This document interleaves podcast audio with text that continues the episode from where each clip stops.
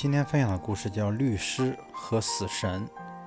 有一个人，他有三个儿子，他想培养这三个儿子，可是没有钱，于是他把自己出卖给死神，用这笔钱送孩子进学校。他让一个儿子当牧师，一个儿子当医生，一个儿子当律师。按照规定，七年期限已到，死神就要带就要来带他走。到了第七第七年的年底，死神来了。这时，当牧师的儿子在场，他祈求死神放过父亲。死神于是宽限了几年。过了几年，死神又来了。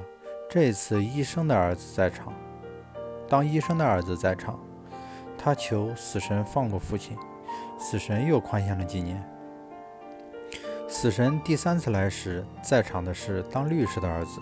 律师对死神说：“你已经宽限过我父亲两次，我想你不会再宽限了。